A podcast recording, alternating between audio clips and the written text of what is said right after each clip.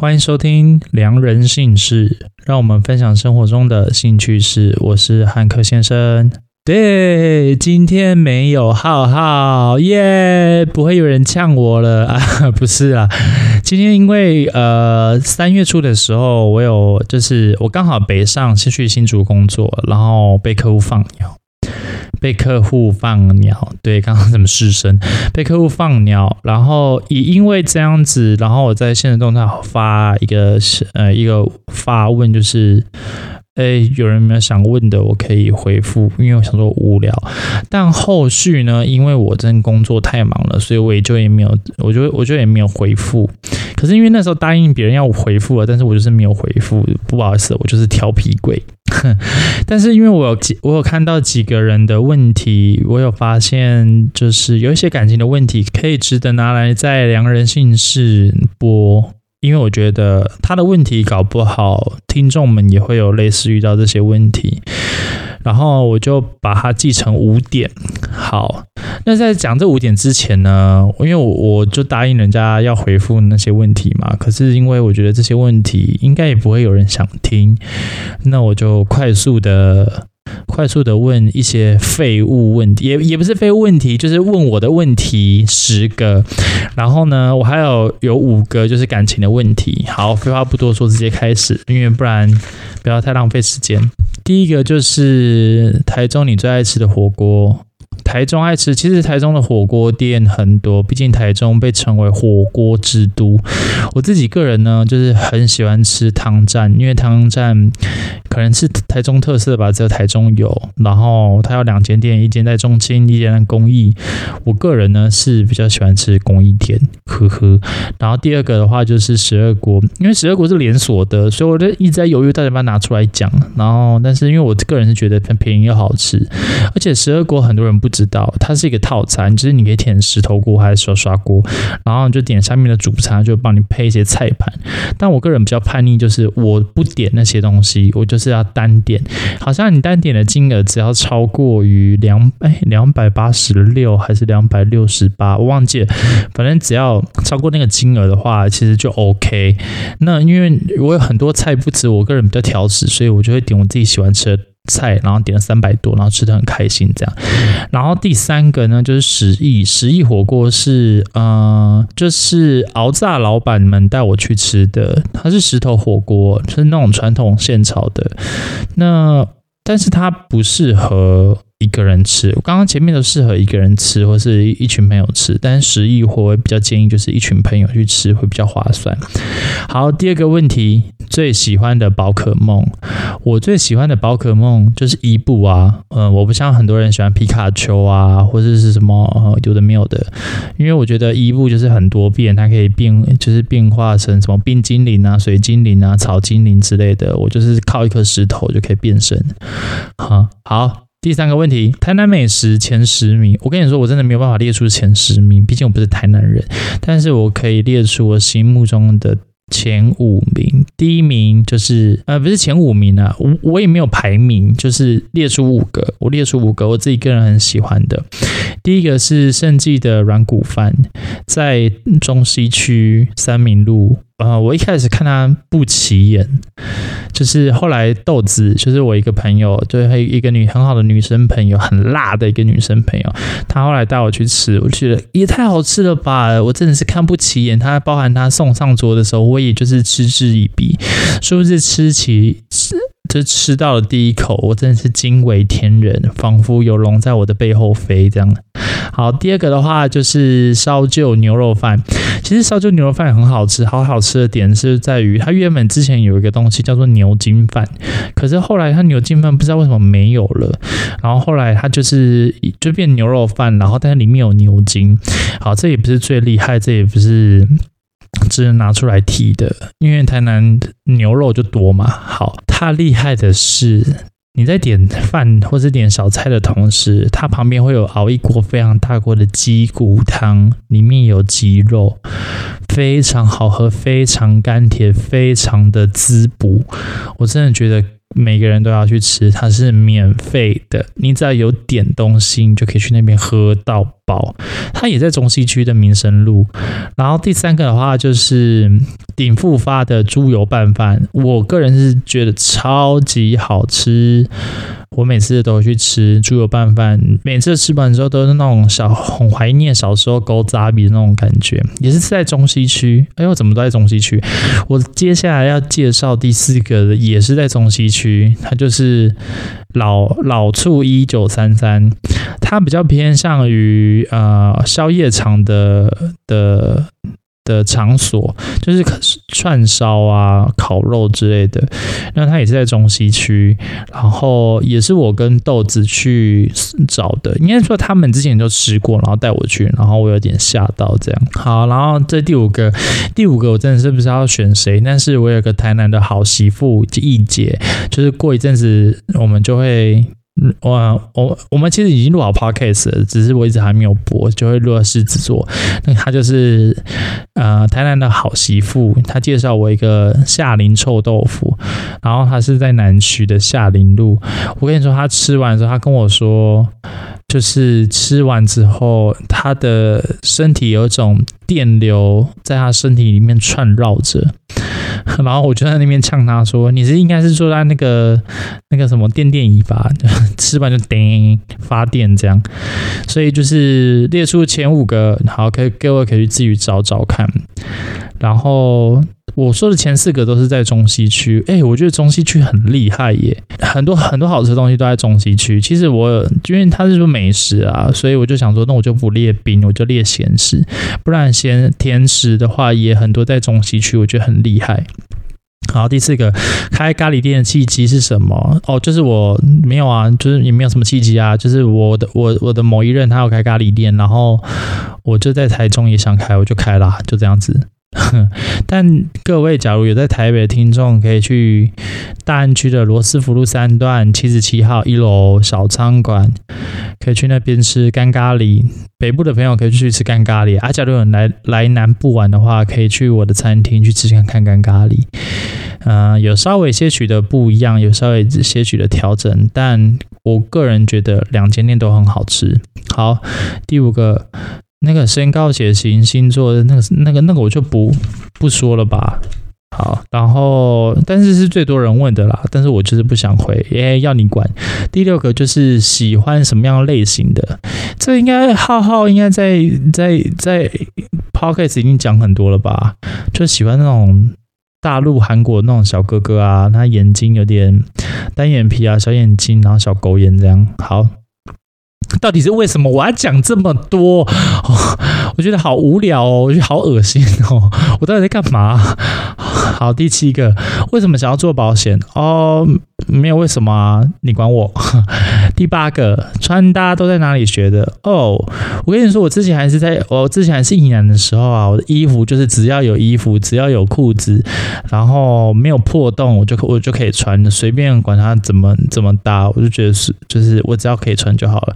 但后来哦，而且直男的时候，我真的是那时候很爱穿牛仔裤，就是牛仔裤配一件上衣这样子就可以了。但是殊不知就是啊。牛仔裤也不是适合自己的版型，衣服也不是适合自己的版型，穿起来像七爷八爷。但是后来后来啊、我看朋友的穿着，然后我自己就也会滑 IG 嘛，看别人的穿着，然后就是有一些小小的心得，想说，嗯，我也不能再这么邋遢，我也要帅一下，所以我就是会稍微看 IG 或者看什么大陆的小红书，然后去怎么去搭配穿着这样。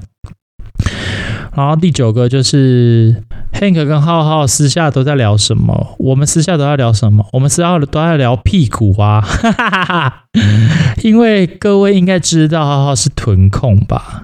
就是只要是好看的臀，他的眼神就是会飘过去。嗯，然后嗯我跟你说，这是我们私底下的事情，就是我们两个人现实动态，呃，我们两个的 IG 的聊天室是。另外一半都不能看的，完蛋了！我这样讲出来，我会被好好杀。他另外一半应该会偷去偷偷去看一下浩浩的手机。是，但也不是都是在聊屁股啦，就是 还是会聊一下近期的生活啊、工作、感情和日常。然后还有一个就是我们会在我我们私下还会骂人，不是骂网友哦，嗯。骂奇怪的网友也是会有，但主要大部分都是在骂一些我们自己觉得很奇怪的朋友。就朋友可能发生什么事情，我们就会稍微讨论一下，也不是只有骂啦，也是其实也是因为讨论，讨论的出发点就是关心对方。哈哈哈，好硬哦，回头硬。好，OK，第十个，日本都去哪里？北海道、京都、福冈。OK，没了。好，重头戏来了。嗯、我是因为其实我原本没有打算要回复刚刚以上的这些问题了，但是我后来是因为发现有一些感情的问题，我觉得非常适合在两人先试播，然后因为我觉得。不是只有他没有这个问题，一定有一些听友们会发生类似的问题，所以我觉得可以拿出来值得讨论。虽然我的回复可能有时候比较随性，然后也比较简约一点，但是我相信，就是这，因为毕竟我是旁观者嘛，所以我是用一个非常理性的角度去看待这一切。那你听得进去就听得进去，听不进去就也没关系，就是我也是给予祝福，好不好？第一个感情的问题。呃，我喜欢一个人，我要怎么主动出击？那我要怎么主动才不会过多？那才可以让对方感到心意呢？好，各位，假如你今天是一个在呃单恋或是在暗恋的的一个状态，我会觉得你就直接单刀直入，就是。你们在聊天的过程中，一定会指对方一定会明显的感受到你有一些意思，那你就可以直接问他说啊，你有没有什么时间可以约出来约个会，或者吃吃饭，或者是聊聊天，喝个下午茶也好。那在聊天的过程中，你就可以知道说这个人对你有没有心思。那假如你真的还是很喜欢对方，虽然对方没有什么感觉的话，那我觉得你可以做一些贴心的小举动，但是不是打扰对方哦，因为我觉得打扰有时候。真的会让别人会觉得是种困扰。那你自己其实在这段关系的过程中，你应该早就知道他有没有喜欢你。你试了一次两次，第三次你就不应该再试了。你就是死了心啊，你就是换下一个啊，没有没有什么，反正就是，呃，现在的速食爱情，你知道也是。蛮多人谈的嘛，喂，不是啦，就是你，我觉得你就是 OK 就 OK，不 OK 就不 OK 啊，不 OK 就是换下一个，没有什么大不了了。现在都已经什么时代了？好，第二个问题就是，嗯、哦，他他的问题蛮复杂的，但我简单来说，就是他他们好像呃。这个人回复是他们分手了，但是他的另外一半，就要应该说他的前任都不理他，就消失在这个世界上了。他好像没有这么喜欢我。嗯，对，没错啊，他就是不喜欢你啊，不然他为什么要提分手？因为我从你的问题感觉到，他就是在，他就是他提的分手。那他不喜欢你，那那你还在奢望跟期待什么？我觉得有时候，我觉得一段感情就是这样子。有时候你真的太爱对方，你会自自自自自私欺人，不是自自欺人，是自欺欺人，真的是快被我笑死了，哈哈，被我自己笑死了。自欺欺人，不断一直说说服自己，不断的一一直告诉自己说。哦，没有，他他还是爱我，就因为怎么样怎么样，所以他做的那件事情，所以我不应该去这么想。没有啊，他就是这样子，他就是不爱你了，没有没有什么大不了的，因为我也曾经有这样子的经历。他做的任何事情，其实对我来说很糟糕，其实对我来说很不 OK，但他就是我喜欢的人。那我一定会帮他找非常多的理由和借口去说服我自己，他不是这样子的人。但时间久了，分开也久了，你对于他也慢慢，对于他的爱也慢慢淡忘了。其实你自己就知道，他就是不爱你啊，没有什么大不了。就是因为他不爱你，所以他才想要提跟你提分手。就是他不爱你，所以他做了很多事情，你都感受不到那个那一份心意。那我自己个人觉得，喜欢你的人真的能忍住不找你吗？我觉得很难呢，因为 各位前阵子不是有地震吗？那地震的时候，我想问各位，除了家人之外，地震之后第一件事情传讯息的是给谁？我相信一定是可以传给你最重要的人，就像这位发问的人一样。你已经分手了，你是单身，那你一直没有收到他的讯息，或者是你也没主动传讯息给他，那其实你自己知道他对你的心意是什么。应该说，我觉得你就不用再去想这件事情。我觉得下一个就是会更好，因为喜欢你的人，不管是不是传一个讯息给你，或是哪怕只他只是在他只是传个一句话。哦，你在干嘛？或者你在吗？他也会立刻秒回你，因为我就是这种人。只要是我喜欢的人传讯息，其实我们分开了，然后我还是很喜欢他。他传一讯息，你在吗？我一定会秒回他。他希望我去找他，我也会立刻开我的车飞去找他。排除万难，上刀山下油锅，我都会出现在他面前。但是可惜就是，就是我们就是没有收到这样子的讯息嘛。就代表其实对方真的没有很爱你，你干嘛去一直敲、一直敲那个不愿意为你而开的门呢？因为你一直敲，对他们来说其实是不礼貌的。好哦，天哪，好有感而发，我的妈哟！好，第三个问题，我的男友不爱我了，感觉我跟他的交往都是在装的。啊，都是在装，他你他呃，你男友跟你的交往都是在装的，那他他演的也太拙劣了吧？我觉得，呃，爱一个人是藏不住的，所以不爱一个人其实也是一样。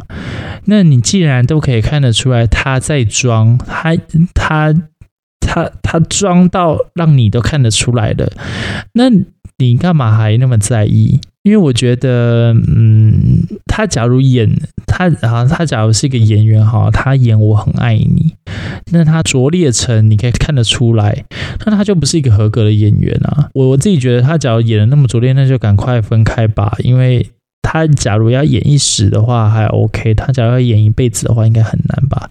你应该会很痛苦，因为你也看了他一辈子在那边演很拙劣的戏。好，第四个问题。我的男友三十几岁了，还跟妈宝一样，是伸手跟别人要钱，然后又没工作，又不去找工作。换作是你，你会怎么做？我会叫他去吃大便，这不真的不行欸，我觉得你可以容忍啊。嗯，假如你的另外一半是二十几岁的话，我觉得你可以容忍他一无所有。但是，假如你的另外一半是三十几岁的话，我觉得你就不要去爱这个人了。嗯，因为二十几岁，你可以给他足够长大的时间去成长，然后去累积经验，然后让他更茁壮。但我觉得你不要惯着一个应该长大的巨婴，他都已经三十几岁了，他应该为他自己的人生负责，而不是你要你必须为他的人生负责。虽然很多人会觉得。这样子是不是很现实？他小三十几岁还没有工作，你就是要跟他分手。但是我自己觉得，那是一个感情中的及时清醒，是一个停损点。假如他一直都是这样子，你看不出来他的成长，你也看不出来他的用心跟进步的话，那真的不要了。因为你假如继续惯着他，你就会惯着他一辈子。难怪啊、你会说他是妈宝。我真的希望你不要当那个妈妈。好，第一个第五个问题，有没有曾经死缠烂打过？这个问题真的是单刀直入，有。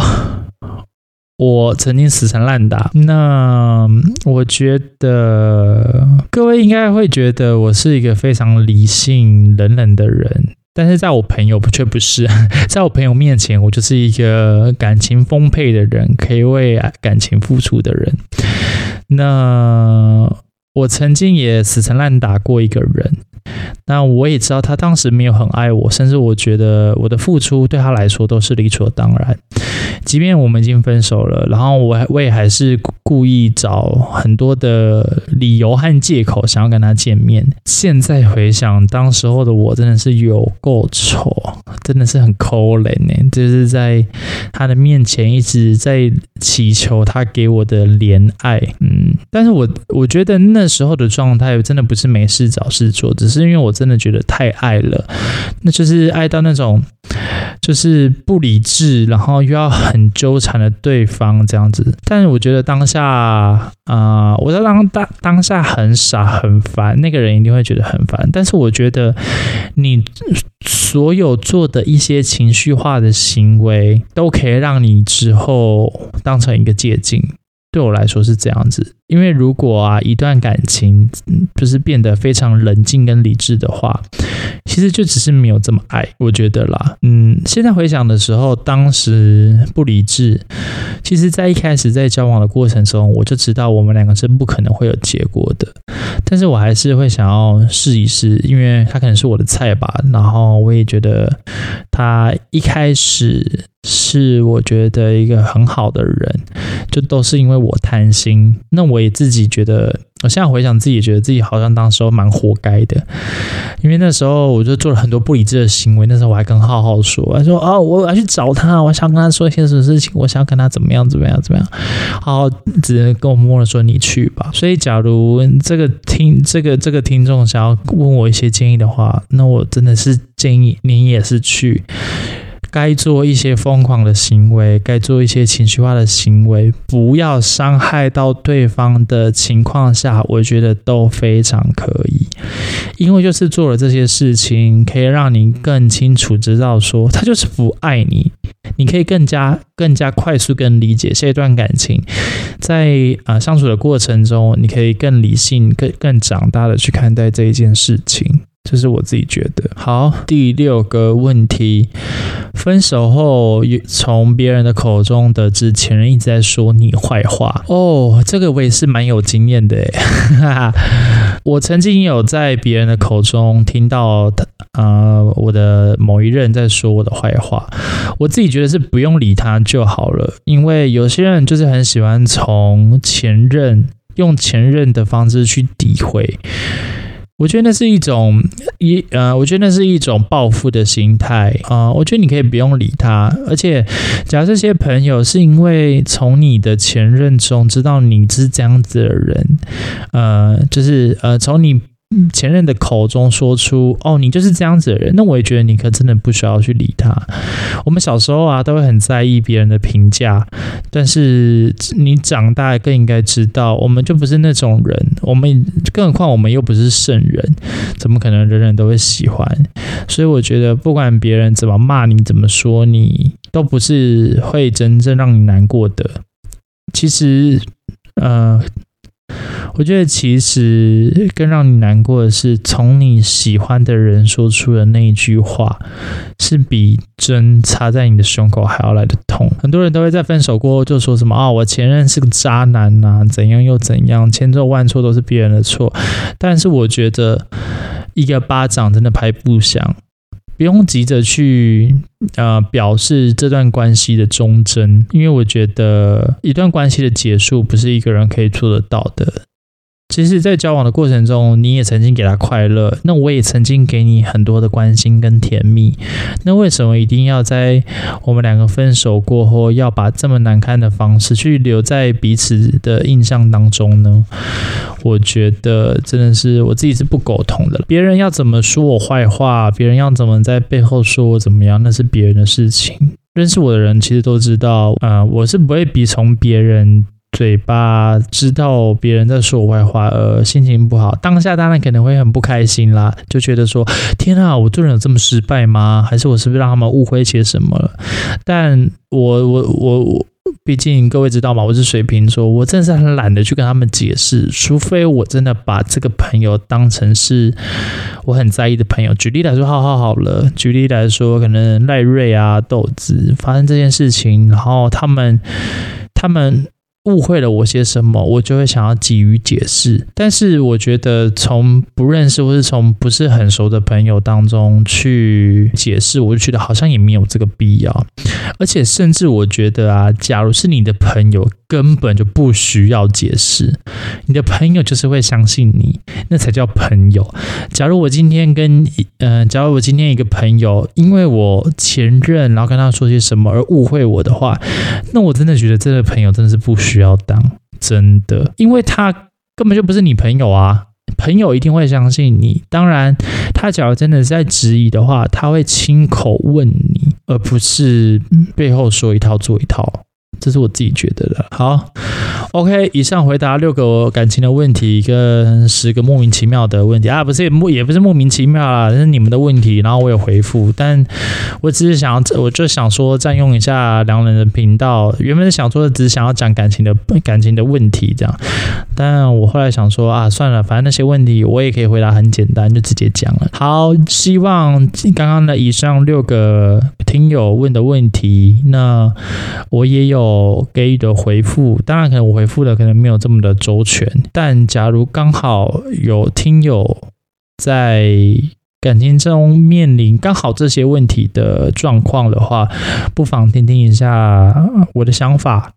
那该分手就赶快分手，下一个会更好。那假如你真的很爱对方，那你就是说服自己，接下来会更好。嗯，真的就只能这样。好，那我就废话不多说了。我是汉克先生，那我们下周见。嗯，下周吗？嗯，不一定哦。我们下次见，拜拜。